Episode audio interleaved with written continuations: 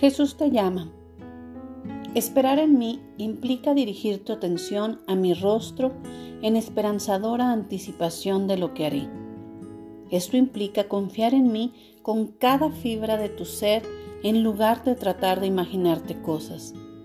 Esperar en mí es la forma que yo diseñé para que vivas todos los días, cada día.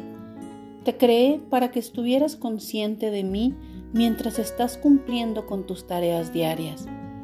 Yo he prometido muchas bendiciones a quienes esperan en mí, fuerzas renovadas, vivir por sobre las circunstancias de cada uno, resurgimiento de la esperanza, seguridad de mi presencia continua. Esperar en mí te capacita para glorificarme viviendo en una profunda dependencia de mí, listo para hacer mi voluntad.